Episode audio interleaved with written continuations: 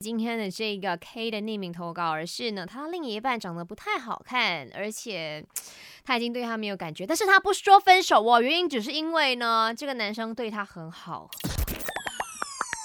没什么不能说，没什么放不下，赶紧把你的遭遇心事跟大头阿 K 翻开来说。刚才已经跟大家分享了，在这个投票的成绩了哈，嗯，就是为什么你不跟一个人说分手，原因是什么呢？那接下来呢，就看看大家有什么话想要对 K 说的。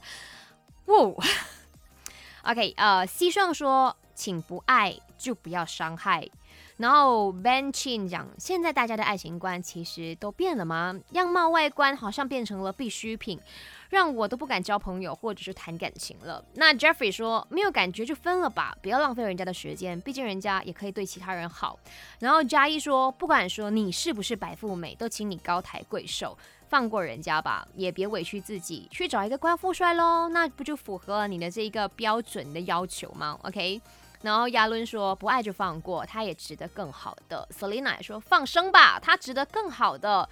如果这是你追求的爱情，如果你跟他的那个是没有办法有结局的，那你就跟他好好的说个再见吧。千万不要说因为他对你好，然后你就这样子拖着人家一辈子。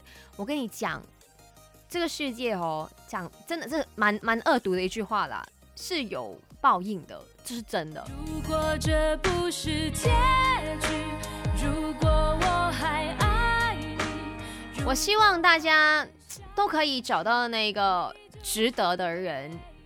我当然也很希望 K 的另一半，你可以提早发现到、感受到，然后先从这个感情中离开，不要再受伤害。